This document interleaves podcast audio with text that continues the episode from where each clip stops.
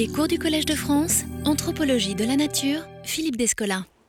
J'ai mis une bibliographie, je ne sais pas si elle est très visible de la salle, euh, pour les textes que j'ai utilisés lors de la dernière leçon et pour ceux que je vais utiliser dans cette leçon.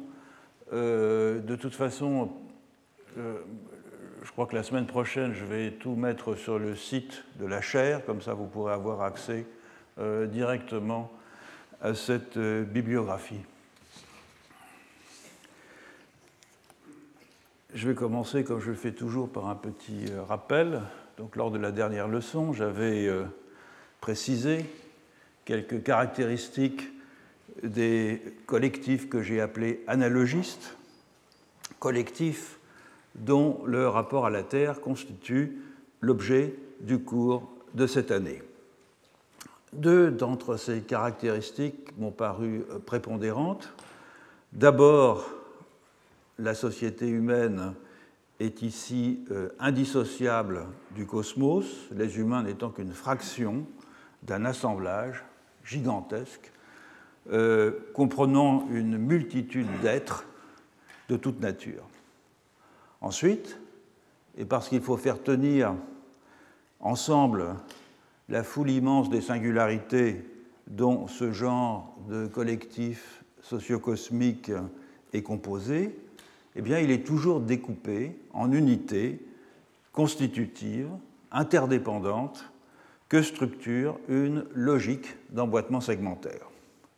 Et chacun de ces segments, qu'on l'appelle un clan, un lignage, un aïlou, un calpoul, etc., est lui-même une association composite où prennent place, à statut égal, des humains et des non-humains, des sites et des divinités, des éléments de l'environnement et des ancêtres. J'avais, dans un deuxième temps, fortement insisté sur le fait que le rapport à la Terre prend un aspect, une dimension singulière dans bien des collectifs analogistes, du fait qu'il est caractérisé par une sorte de souveraineté indirecte et distribuée. Tandis que la terre exploitable, la terre nourricière, la terre agricole en particulier, est sous le contrôle des segments composant le collectif, le cosmos, quant à lui, la terre avec un T majuscule, la reproduction, de ce cosmos, sa fertilité, sont souvent sous le contrôle d'un seul individu, parfois d'un petit groupe. Et lorsque c'est un individu, c'est généralement un roi. Et comme le montre l'exemple des Nyoros que j'avais évoqué lors de la leçon précédente, dans de tels royaumes, pour reprendre la formule d'un informateur de John euh, Beatty, l'ethnologue qui a décrit le royaume euh, Nyoro. Je le cite, le roi gouverne les gens, les gens gouvernent la terre. La souveraineté du roi, elle s'exerce sur le collectif socio-cosmique en général, sur l'ensemble euh, des humains et des non-humains qui le composent, et non sur la, terre, sur la terre productive qui est sous le contrôle des clans. Et donc le pouvoir d'un individu, parfois d'un petit groupe, il vient des euh, capacités d'intermédiation qui lui sont prêtées et qui le placent dans une position de détachement relatif ou quelquefois euh, importante par rapport au collectif, lui permettant à cet individu de fonctionner comme une instance de totalisation. Et c'est par excellence la situation de l'Inca, la situation de Pharaon, la situation d'un roi divin, qui sont vus comme capables de rassembler tous les points de vue diffractés des êtres qui sont subsumés sous eux, d'assurer leur convergence et d'incarner ainsi le collectif qu'ils coiffent. Et ces principes de totalisation, personnifiés, occupent une position paradoxale, j'avais conclu là-dessus, car ils sont à la fois à l'intérieur et à l'extérieur du collectif. En effet, et afin d'incarner au mieux la dépendance des segments à l'égard du collectif qui les définit, de la structure générale qui euh, les euh, contient. Le principe de totalisation doit en effet se trouver à la fois au cœur du collectif, et très souvent il en occupe le centre, la capitale en particulier est au centre, et en même temps indépendant des segments qui composent euh, ce collectif. Et l'une des figures classiques que revêt ce principe de totalisation, c'est le roi sacré, dont on va commencer aujourd'hui l'examen le premier euh, anthropologue, euh, et c'est l'un des premiers par ailleurs, qui est euh, thématisé et, au fond d'emblée qui a fixé les caractéristiques générales du roi sacré ou du roi divin, c'est James Fraser dans son livre Le rameau d'or. selon Fraser, le roi divin est réputé détenir dans sa personne et dans son corps, intrinsèquement donc, un pouvoir sur le cosmos et sur les phénomènes météorologiques, tout particulièrement le ciel atmosphérique, pouvoir qu'il exerce volontairement ou involontairement à des fins qui peuvent être aussi bien bénéfiques que maléfiques. Il est perçu comme le centre dynamique de l'univers, pour reprendre la formule de Fraser, et de lui, c'est toujours euh, Fraser qui s'exprime, rayonne en tous sens des lignes de force, si bien que chacun de ces mouvements exerce immédiatement une influence perceptible sur la nature. Vous noterez que ça correspond exactement à la définition que j'ai donnée des, collectifs analogistes, c'est-à-dire qu'il euh, est à la fois euh, le principe de totalisation, euh, non pas simplement d'une petite société ou d'un royaume, mais de l'univers, c'est-à-dire de la totalité du cosmos, qui est donc euh, coextensif avec la société, ou la société coextensive avec le cosmos, et en même temps, il y a cet effet tout à fait caractéristique des collectifs analogistes du rapport entre le microcosme, c'est-à-dire la personne du roi, et le macrocosme, c'est-à-dire le monde. Fraser poursuit Le roi divin est le point d'appui qui maintient le monde en équilibre, un équilibre qui peut être rompu au moindre de ses écarts. C'est pourquoi il doit prendre les plus grandes précautions et toute sa vie doit être réglée de telle façon qu'aucun de ses mouvements ne vienne détruire ou bouleverser l'ordre de la nature. Bref, et dans la mesure où le plus infime des actes du roi divin et le déroulement même de son existence affectent le cours du monde, ils doivent être en permanence rigoureusement contrôlés.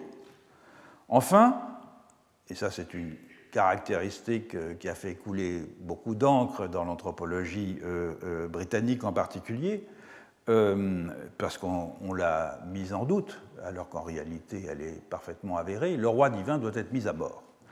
Il doit être mis à mort lorsqu'il s'affaiblit du fait euh, de l'âge ou du fait de la maladie, afin que le fonctionnement ordonné du cosmos, dont il est le support, ne soit pas mis en péril par son déclin. C'est toujours correspondance entre microcosme et macrocosme. Alors les formes rituelles et le calendrier du régicide varient selon les monarchies sacrées. La mise à mort, elle peut, être, euh, elle peut intervenir lorsque le monarque manifeste des signes de faiblesse, ou bien suite à un désastre cosmique dont il est tenu responsable, ou au terme d'un règne dont la durée aura été fixée par avance. On verra différents cas euh, de ce type euh, aujourd'hui et dans les leçons euh, prochaines. Alors, outre les nombreux exemples provenant du monde entier que Fraser analyse dans Le Rameau d'Or, en particulier beaucoup d'exemples qui sont tirés de l'Antiquité circum-méditerranéenne, puisque certains d'entre vous le savent, le Rameau d'Or commence sur le prêtre de Némi, qui dans le bosquet sacré de Némi, près de Rome, doit tuer son prédécesseur. Eh bien, en, outre ces nombreux exemples, la royauté sacrée a été particulièrement bien étudiée en Afrique. Elle y est très souvent le produit, le résultat d'une alliance matrimoniale entre un étranger, un vagabond, un chasseur le plus souvent, euh, familier des animaux, de la forêt, de la brousse, et une femme ou des femmes autochtones issues des clans possesseurs de la terre agricole et, qui se sont, ces clans, assurés le contrôle du sol par l'alliance et l'incorporation en fait dans les segments euh, avec des esprits et des génies locaux.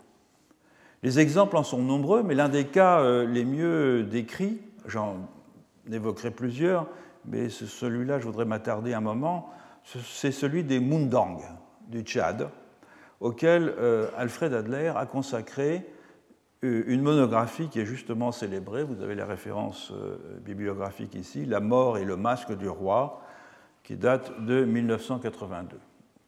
Alors, pour euh, montrer que c'est des choses qui, que c'est pas si lointain, puisque Adler a fait son, son terrain euh, euh, dans les années 70, et le roi Mundang était encore en activité, donc c'est un village Mundang. Voilà un roi Mundang du début du XXe siècle.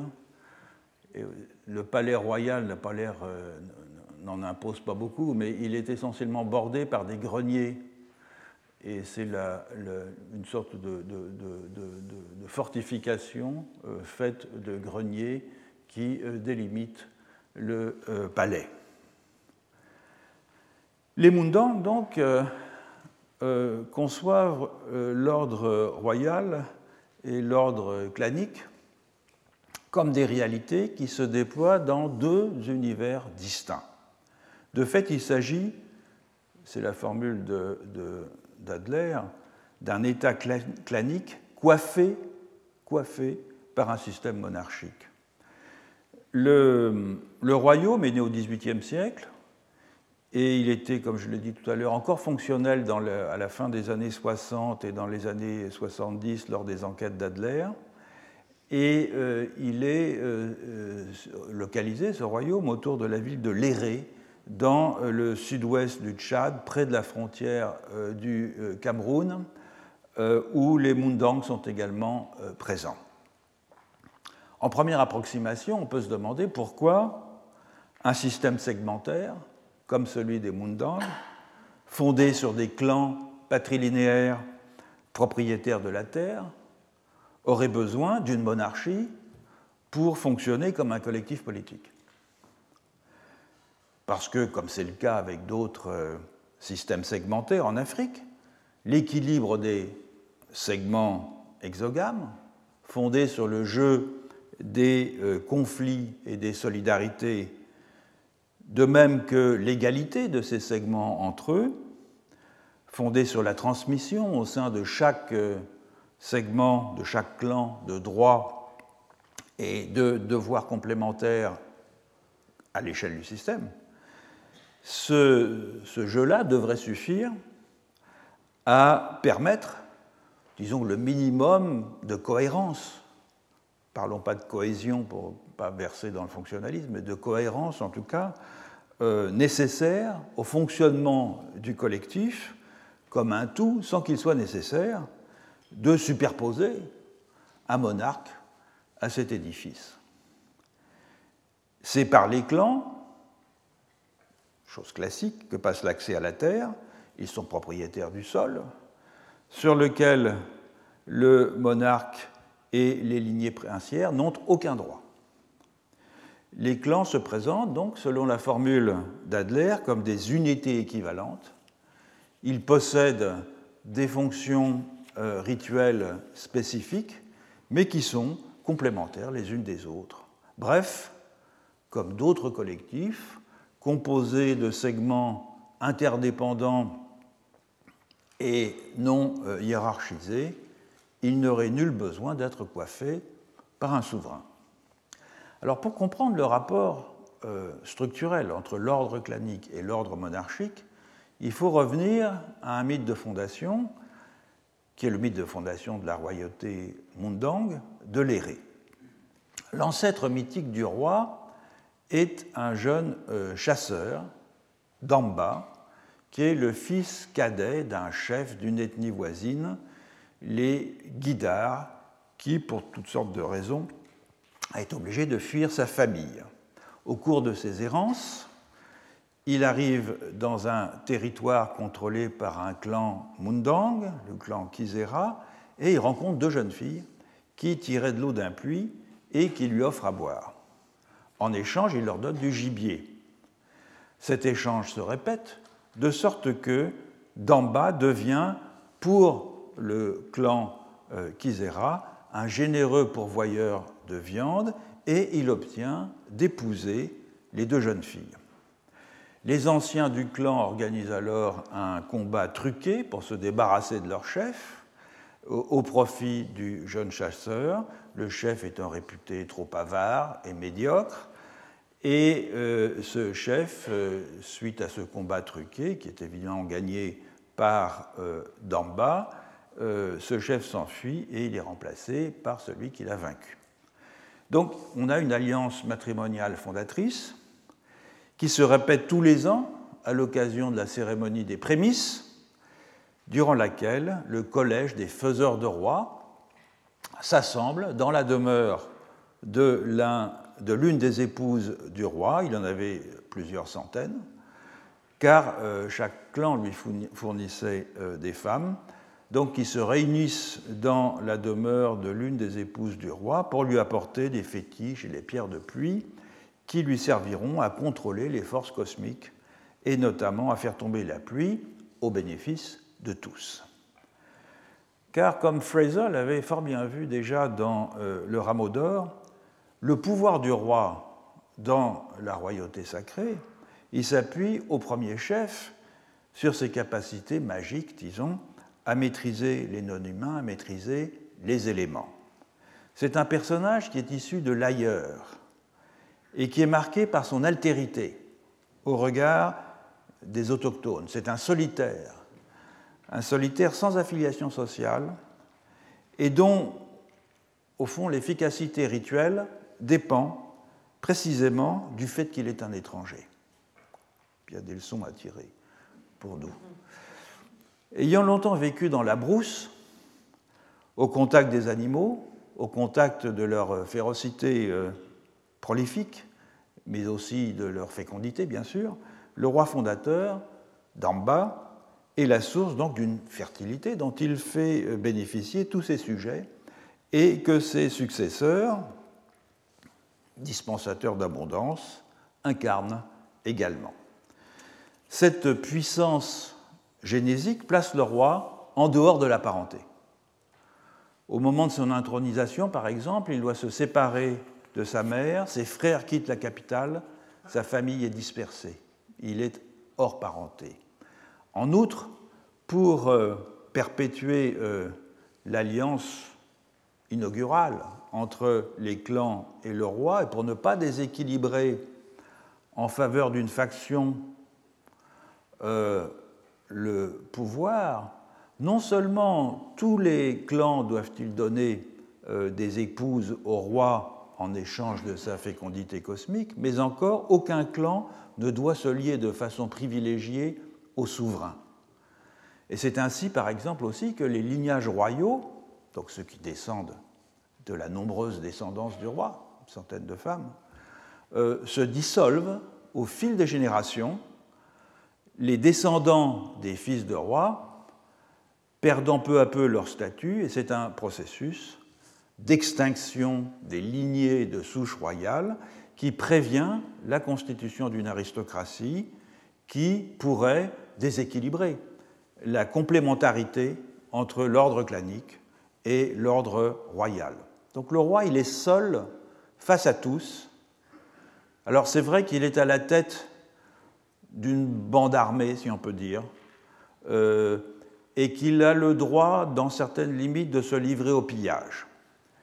Mais il est en quelque sorte euh, exaucé hors du collectif, isolé dans son palais, et surtout condamné à un règne assez bref, puisque le monarque était, euh, semble-t-il, exécuté après une dizaine d'années de règne. L'association du roi Mundang avec le soleil est aussi un symbole de la puissance solitaire qu'il représente. Car le, roi n'est pas seulement, dans le cas Mundang en tout cas, euh, un faiseur de pluie. Il est le dépositaire unique d'une force vitale exceptionnelle, étrangère à toute instance humaine, dont le rayonnement solaire est la manifestation la plus visible. Une légende, Mundang, rapporte en effet comment un petit enfant, le fils d'un roi, subtilisé à sa mère par des coépouses jalouses et abandonné dans la brousse, fut recueilli par euh, Soleil et élevé par Lune avant d'être recueilli par le roi son père qui en fit son héritier.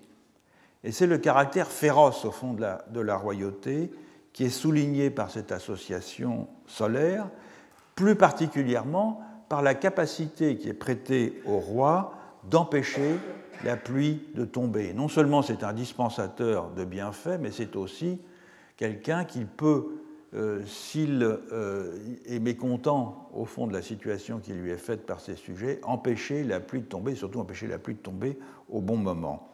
Il est de fait le maître du climat. Donc les responsabilités sont ainsi euh, partagées et complémentaires. Les clans sont propriétaires de la terre, qu'ils contrôlent grâce à leur alliance avec les génies locaux, régulièrement entretenus par des cérémonies, tandis que le monarque, cosmocrate, est in fine la condition de la fertilité du sol sur lequel il n'a aucun droit. Et euh, il est la condition de cette fertilité en assurant l'avenue des pluies nécessaires au cycle agricole ou, s'il est mal luné, si on peut dire, euh, en euh, prévenant leur survenue. La dissociation entre la terre et le corps du souverain est systématique et minutieuse. Par exemple, son cadavre ne peut être enterré, car il stériliserait la terre. ses os sont jetés dans une rivière en crue afin d'être évacué le plus loin possible. De son vivant, il n'a même pas le droit de marcher pieds nus sur la terre. Euh, Maurice Ockart, dont je parlerai un, peu plus tard, grand anthropologue anglais, avait déjà euh, euh, lié l'invention de la chaussure, non pas des fonctions utilitaires, mais précisément la figure du roi divin, à cette euh, nécessité que le roi divin a de ne pas fouler le sol de ses pieds nus.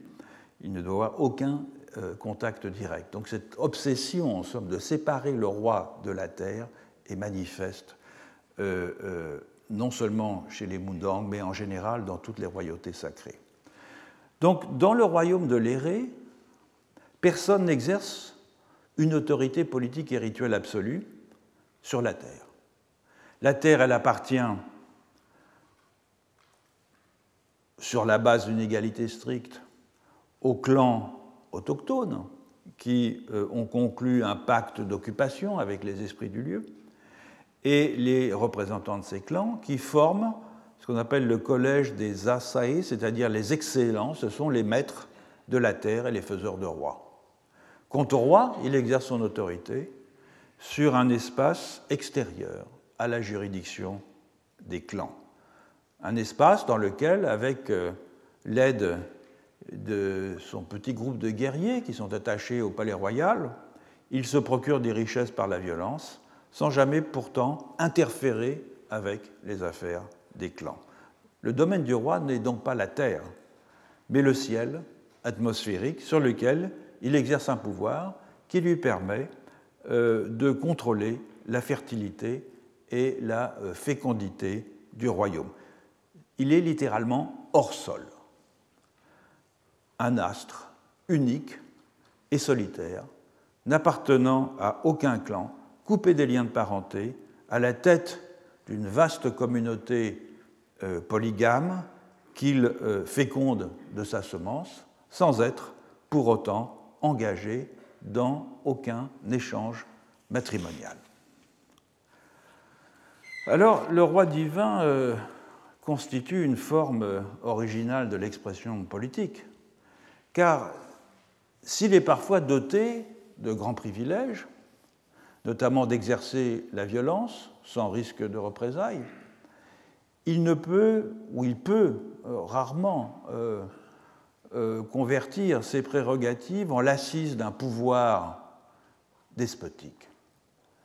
D'une part, parce qu'il n'a aucune souveraineté sur la terre qui lui permettrait de la transformer en source de rente. D'autre part, parce que son pouvoir est aussi borné dans le temps et qu'il n'a pas les moyens euh, de constituer une aristocratie permanente en mesure de l'appuyer dans l'édification d'un pouvoir personnel.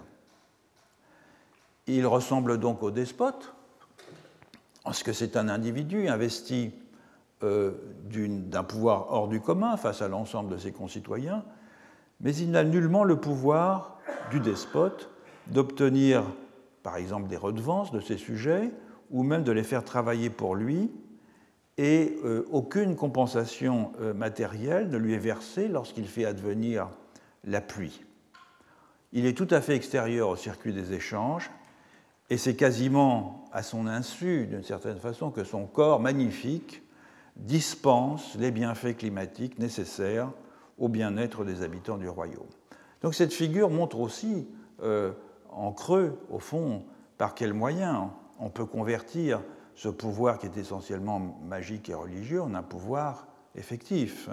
Euh, euh, c'est essentiellement en s'assurant d'une façon ou d'une autre un contrôle sur la Terre, c'est en, s'assurant aussi la possibilité d'extraire un surtravail ou euh, un surproduit du travail de la Terre par les sujets et en s'engageant dans des échanges plus ou moins fictifs, mais en tout cas présentés comme tels, avec ces sujets, trois conditions donc, euh, dont on verra euh, au fil euh, des leçons, qu'elles ont permis à des rois divins de transformer une position de prééminence en un véritable pouvoir politique.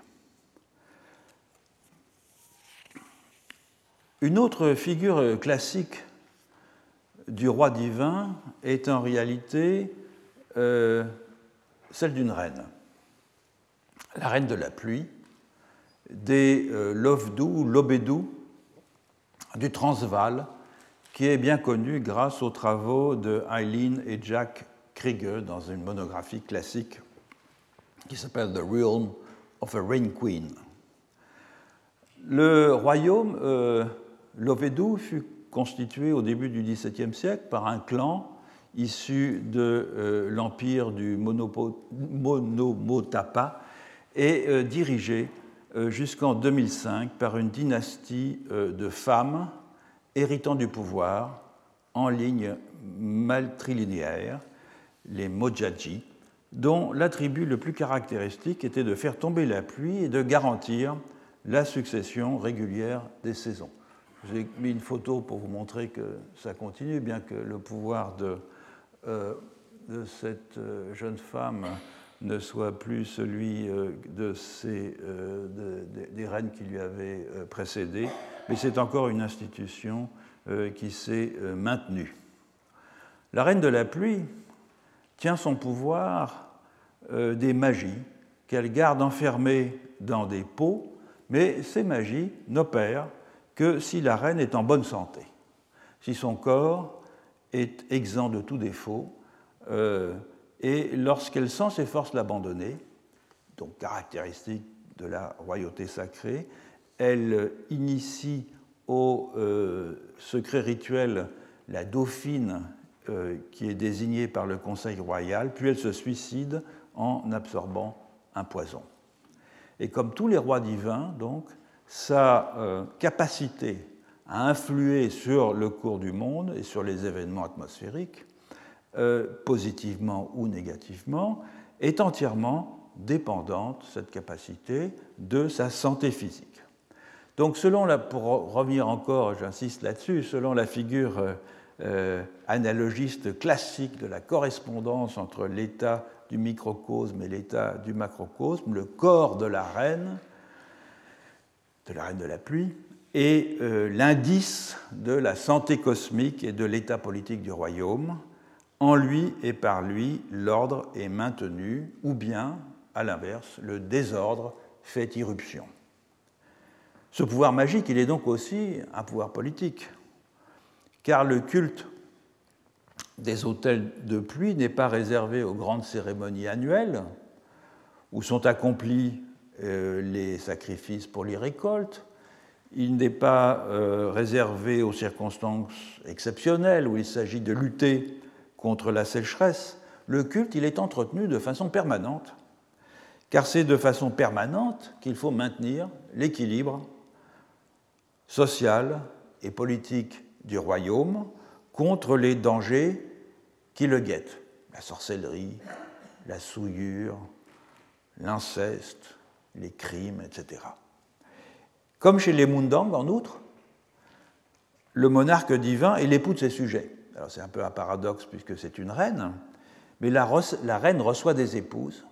Elle reçoit des épouses de tous les chefs de district, lesquelles deviennent des sortes de dames de compagnie, attachée à ces personnes, comme l'est une femme à son mari, mais qu'elle peut aussi redistribuer euh, aux grands ou aux notables qu'elle souhaite euh, récompenser ou qu'elle souhaite distinguer. Et de fait, le don de femme à la reine euh, est une sorte de compensation pour la pluie qu'elle fait tomber.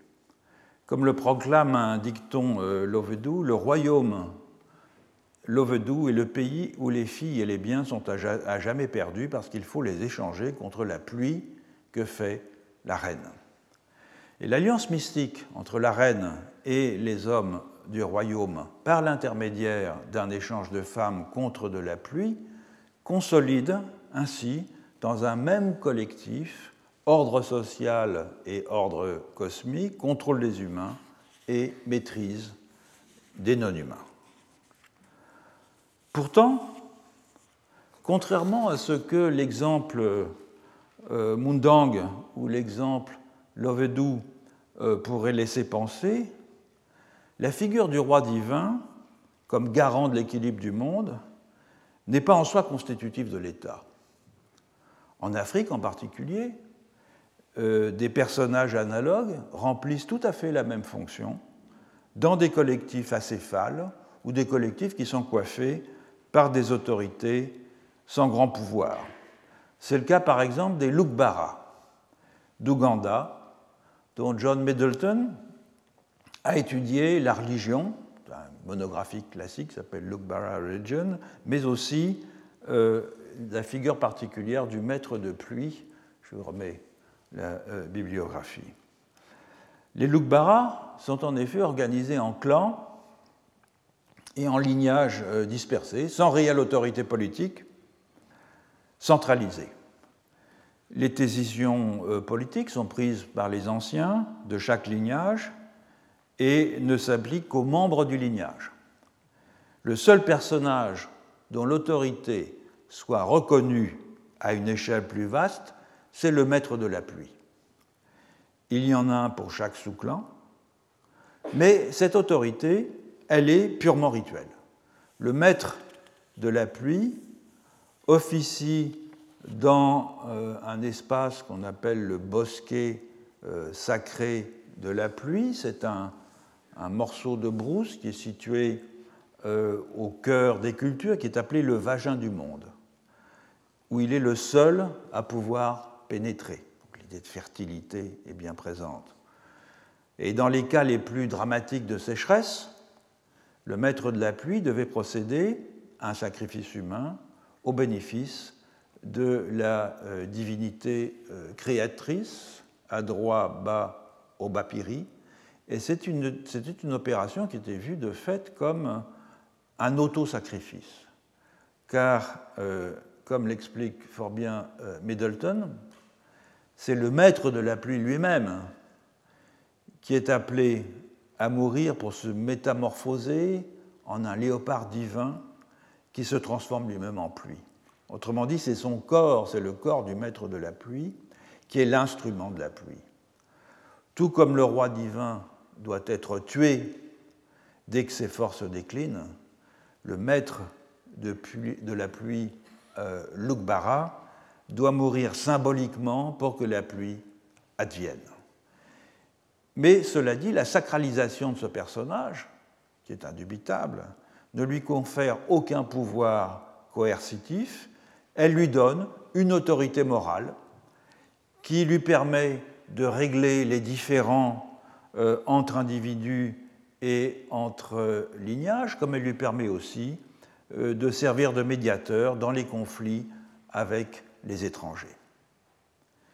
Et c'est exactement le même mécanisme que décrit François Héritier chez les Samo du Burkina Faso. Les Samo sont eux aussi organisés en communautés villageoises, autonomes, sans chefferie centralisée, mais qui se structurent dans des fédérations grâce à des liens d'alliance matrimoniale et grâce à des pactes de défense afin d'assurer leur euh, protection mutuelle contre de puissants voisins. Or, ces fédérations sont placées sous l'égide des détenteurs de la charge rituelle la plus éminente, les maîtres de la pluie, ou, comme on les appelle en samo, l'amoutiri.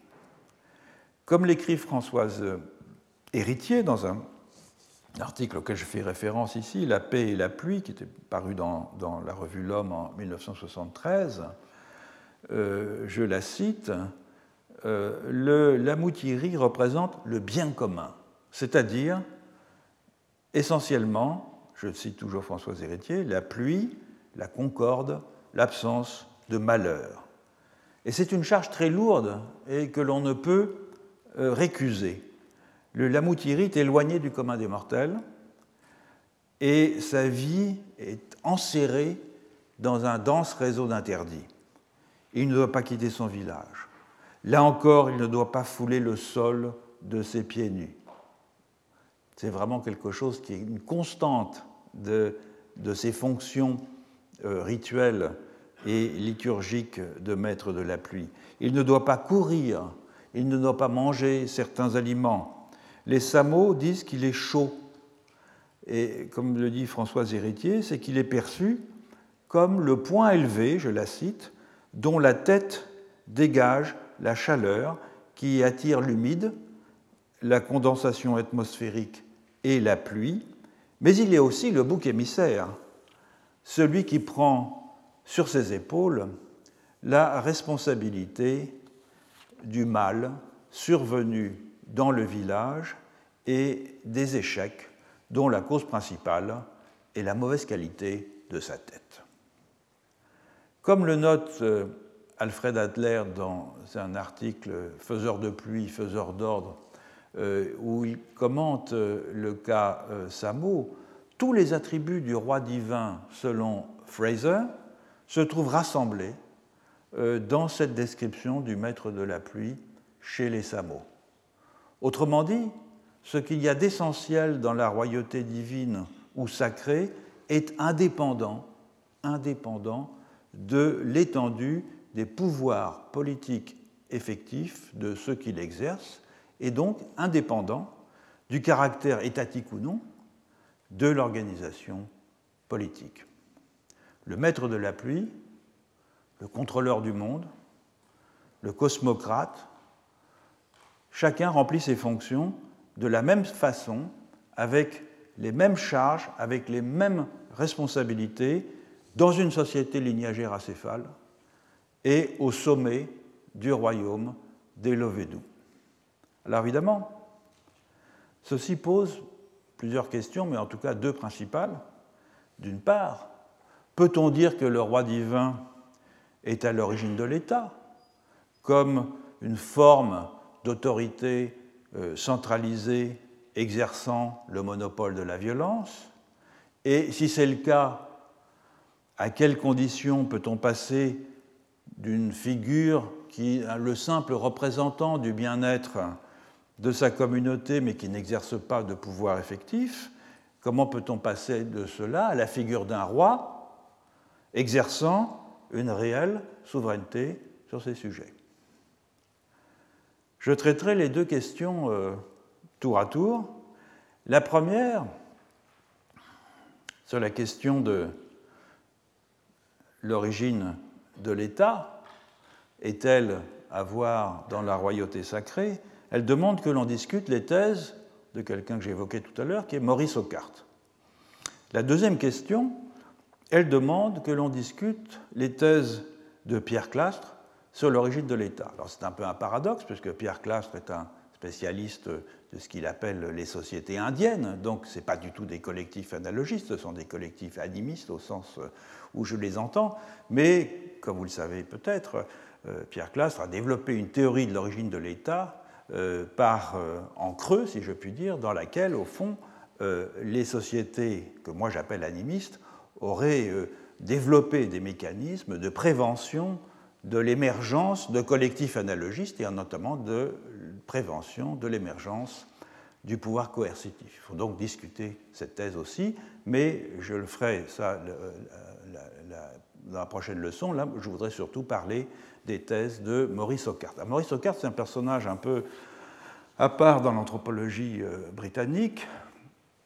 C'est quelqu'un qui, tout en ayant une expérience de terrain d'ailleurs assez multiforme, puisqu'il a travaillé à Fidji, il a fait du terrain assez lent aussi, il a eu une carrière qui s'est déroulée pour l'essentiel hors euh, du Royaume-Uni, n'a jamais eu de poste au Royaume-Uni. Il, a terminé sa carrière comme. Euh, il a été fonctionnaire de l'administration coloniale britannique et puis il a terminé sa carrière comme professeur d'anthropologie à l'université du Caire.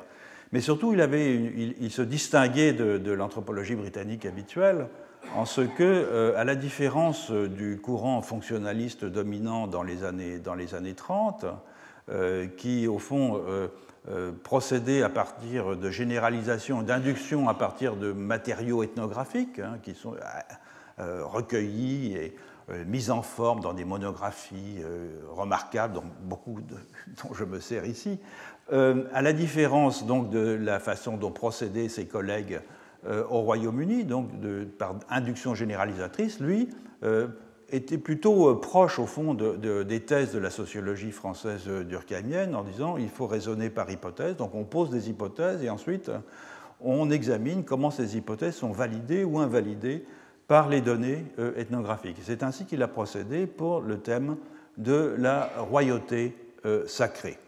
Alors c'est un. Il a écrit plusieurs livres, je vais commencer par celui qui traite le plus directement au fond de cette question de la royauté, c'est un livre qui s'appelle Kingship, donc royauté, et qu'il a publié en 1927 et qui propose une étude euh, comparative des euh, cérémonies d'installation, d'intronisation, si vous voulez, de consécration du roi, et euh, qui développe donc l'idée que ces cérémonies suivent un modèle identique et qu'elles sont constituées partout des mêmes éléments. Alors tous les éléments ne sont pas nécessairement présents, mais lorsque l'on les examine euh, toutes ces cérémonies, on trouve toujours, euh, on trouve euh, en, additionnant ces traits 26 caractéristiques dont les principales se décomposent ainsi. Le roi est supposé mourir au cours de la cérémonie et renaître comme un dieu.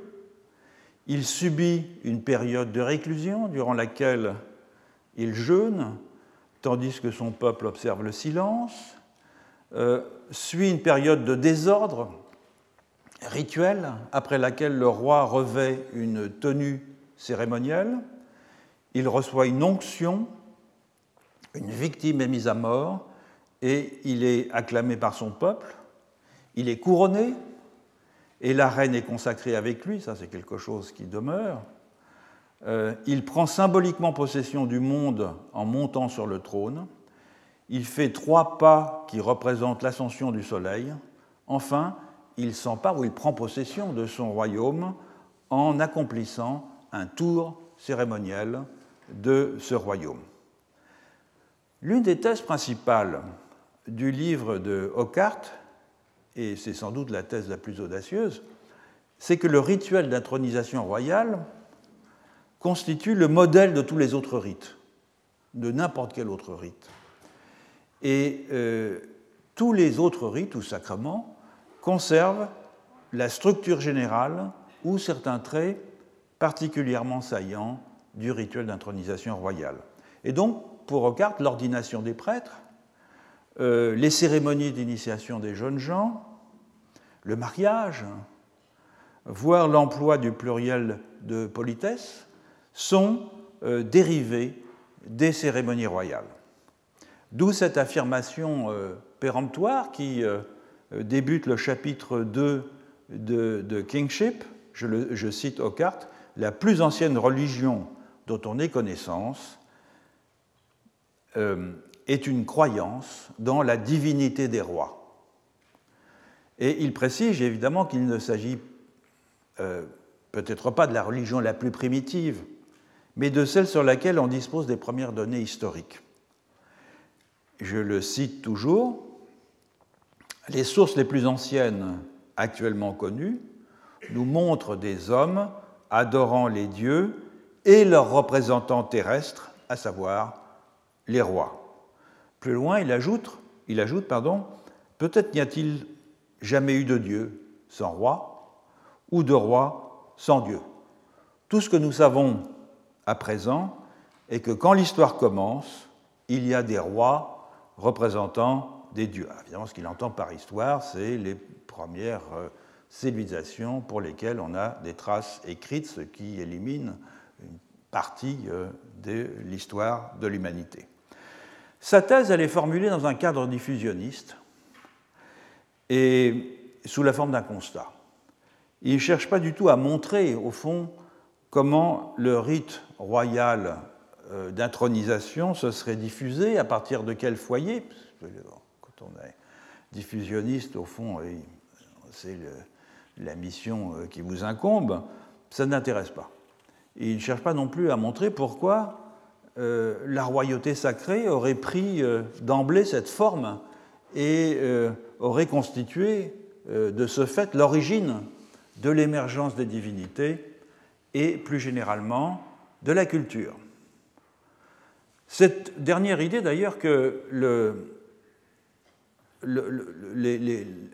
la liturgie royale, si on peut dire, est l'origine de la culture n'est pas complètement nouvelle. Et Ockart lui-même rend hommage à Fustel de Coulanges et à euh, Edward Hahn pour euh, en avoir été des précurseurs. Fustel de Coulanges pour avoir mis en évidence, comme on le sait, les fondements rituels de l'organisation de la cité antique. La liturgie de la cité antique est une liturgie politique. Et le second, Edward Hahn, qui est un personnage moins connu, euh, un, biogéographe euh, allemand, pour avoir développé la thèse que la domestication animale s'est d'abord répandue pour un usage rituel, le sacrifice, avant d'acquérir une dimension principalement économique. Thèse originale et qui a beaucoup de, sens d'ailleurs. Dans un, autre livre, euh, inachevé et publié à titre posthume, euh, euh, euh, c'est le livre Social Origins, qui a été publié en 1954. Ockart a rajouté une autre pierre, une dernière pierre, au fond, à l'édifice de la royauté divine, en soutenant sa thèse fameuse que, je le cite, les premiers rois furent des rois morts c'est-à-dire des victimes sacrificielles. Ce qui entraîne comme conséquence que tous les rites dérivent du sacrifice humain. C'est une idée d'ailleurs qui euh, a été euh, pas exploitée sous cette forme, mais que euh, les, les, chercheurs qui suivent les thèses de René Girard ont évidemment reprise, en particulier Lucien Scubla, qui a consacré plusieurs articles à cette question. Mais ce qui nous, ce qui nous intéresse ici n'est pas cette thèse de l'origine sacrificielle de la royauté ou des rites, de la royauté et des rites. Ce qui nous intéresse, c'est une autre hypothèse de Maurice Ockart, à savoir que la structure des États modernes, c'est une hypothèse originale, elle dérive d'une organisation rituelle, de diffusion mondiale. D'une certaine façon, l'idée étant que la concentration des rituels s'est muée peu à peu en centralisation politique.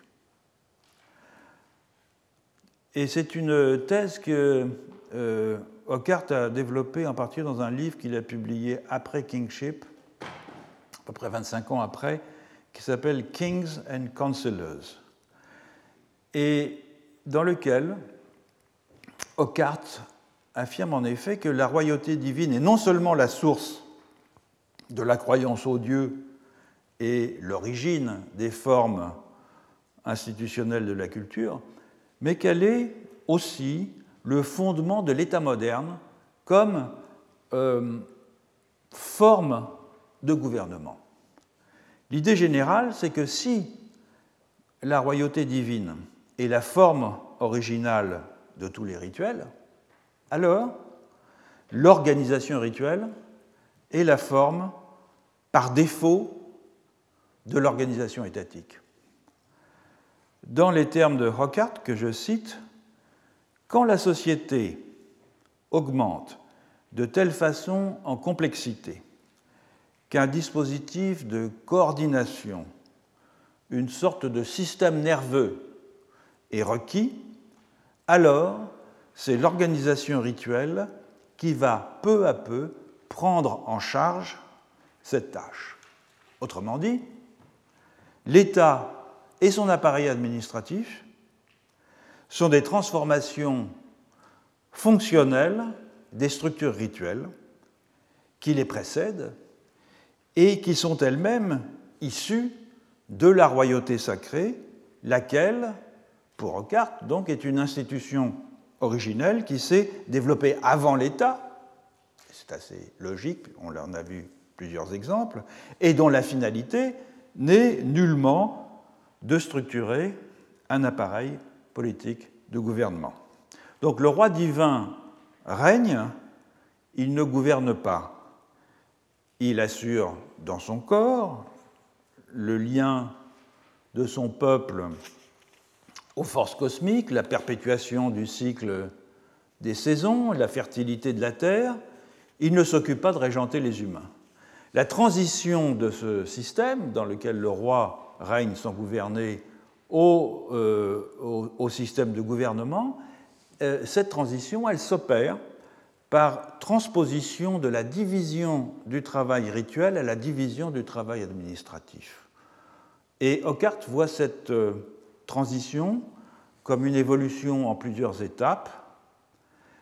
La première, alors il emploie des termes qui étaient en vigueur euh, à l'époque et qui sont un peu flous maintenant.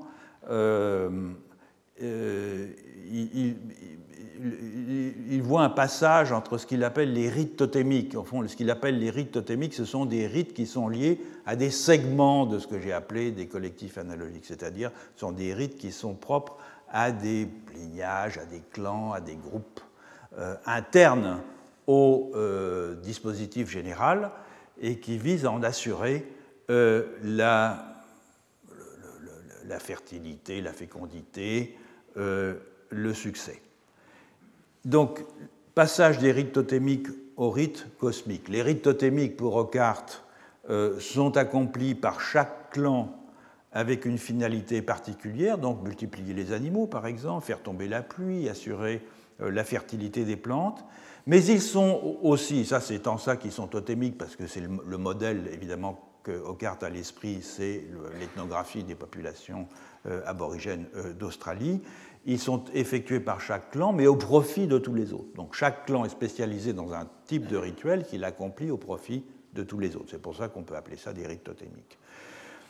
Tandis que les rites dits cosmiques ont pour objectif d'assurer le bien-être de la société tout entière grâce à l'action rituelle d'un personnage central qui est le roi divin ou le maître de la pluie, lequel est secondé par des assistants qui ont la responsabilité de certains offices et non plus, comme les clans, la charge d'entités spécifiques. Donc dans ce que Ockart appelle le passage des rites totémiques aux rites cosmiques, on passe d'un système, les rites totémiques, dans lequel chaque clan célèbre les mêmes rites que les autres, mais pour des objectifs différents et complémentaires, à un autre système, les rites cosmiques, dans lequel le roi et ses assistants accomplissent chacun un élément d'un grand rituel de prospérité générale.